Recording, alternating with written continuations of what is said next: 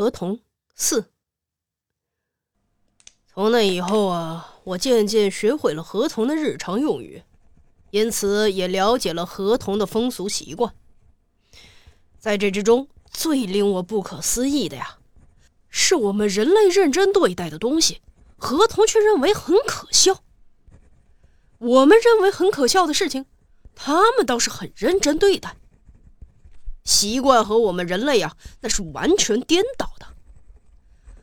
呃，这个举例来说吧，我们人类认真的思考正义呀、人道呀，但是合同听到这些事情啊，那都在捧腹大笑。总之啊，他们的滑稽观念和我们的滑稽观念那完全不同。嗯，我记得我有一次和卡库谈论这个计划生育的问题，卡库听后张开大嘴，那鼻子上眼镜都快笑掉了。我当时啊非常生气，质问他到底有什么可笑的。你猜他怎么回答我？哎，只考虑父母双亲的利益，未免有些奇怪。这也太自私了呀！呃，当然，我记得也可能有些出入，因为我当时啊对合同的语言啊还不能够完全理解。相反的，从我们人类的观点上来看，没有比合同的生育更令人感到奇怪的了。这过了一段时间，我去巴库妻子生产的小屋参观。合同生产时啊，也和我们人类一样，需要借助医生或者接生婆。但是分娩的时候，父亲要用嘴对着母亲的生殖器，像打电话一样大声询问：“你是否愿意来到这个世界？”好好考虑清楚之后回答我。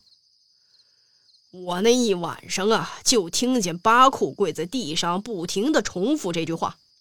然后又放在桌上的消毒水漱口。就在这时，我听见他妻子肚子里的小孩子有些客气的小声回答：“我不想被生下来，光是父亲的精神病遗传下来就很难办了。而且，我认为合同是一种罪恶的存在。”哎呀，巴库听到这样的回答的时候啊，他面红耳赤的挠头啊。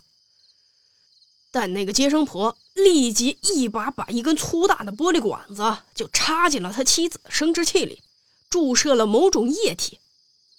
这时候，他老婆如释重负的长出了一口气啊，同时到刚才为止还大大的肚子，就像漏气的气球一样缩了下去。能够有这样的回答，是因为河童的孩子一生下来就能够走路或者说话了。据卡库说，有个河童出生后二十六天，就做了一个哎，这个关于神明是否存在的演讲。听说那孩子出生之后第二个月就死了。哎，哎，这说完了生产的话题啊。顺便说说我来这个国家之后的第三个月，哎，有一天我偶然在街角上看见了一大张海报。这海报下面画着二三十个合同，或吹着喇叭，或手持刀剑的。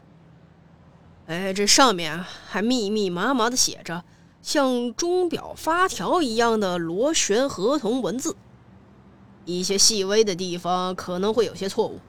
因为我呀是把当时和我一起走的一个叫拉普的合同学生，这个大声朗读的话，逐字逐句的记录在本子上的。这些螺旋文字翻译过来，这个大体的意思啊，就是招募遗传义勇军，身体健全的男女合同们，为了消灭恶性遗传，和不健全的合同男女结婚吧。我那个时候啊，自然对拉普说：“这种事啊，他绝对办不到。”呃可是这个不单单是拉普，就连海豹附近的河童都笑了。办不到。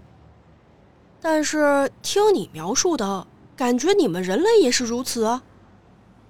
你觉得少爷爱上了女佣人，千金小姐爱上了司机，这是为什么呢？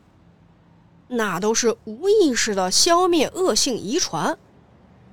首先，比起前些天你谈到的你们人类的义勇军，为了争夺一条铁路就大开杀戒的义勇军，我是觉得。我们的义勇军要高尚很多。呃，这个拉普啊，当时很认真的跟我说，这鼓鼓的肚子跟拨了鼓一样，不停的起伏着。我觉得很好笑，但我还没来得及笑，就急忙去抓一只河童，因为那个河童啊，趁我不注意，竟然偷走了我的钢笔。可是皮肤光滑的河童哪有那么容易被我捉到呀？那只河童从我手中溜了出去，迅速的就逃走了。本集播讲完毕，下集更加精彩。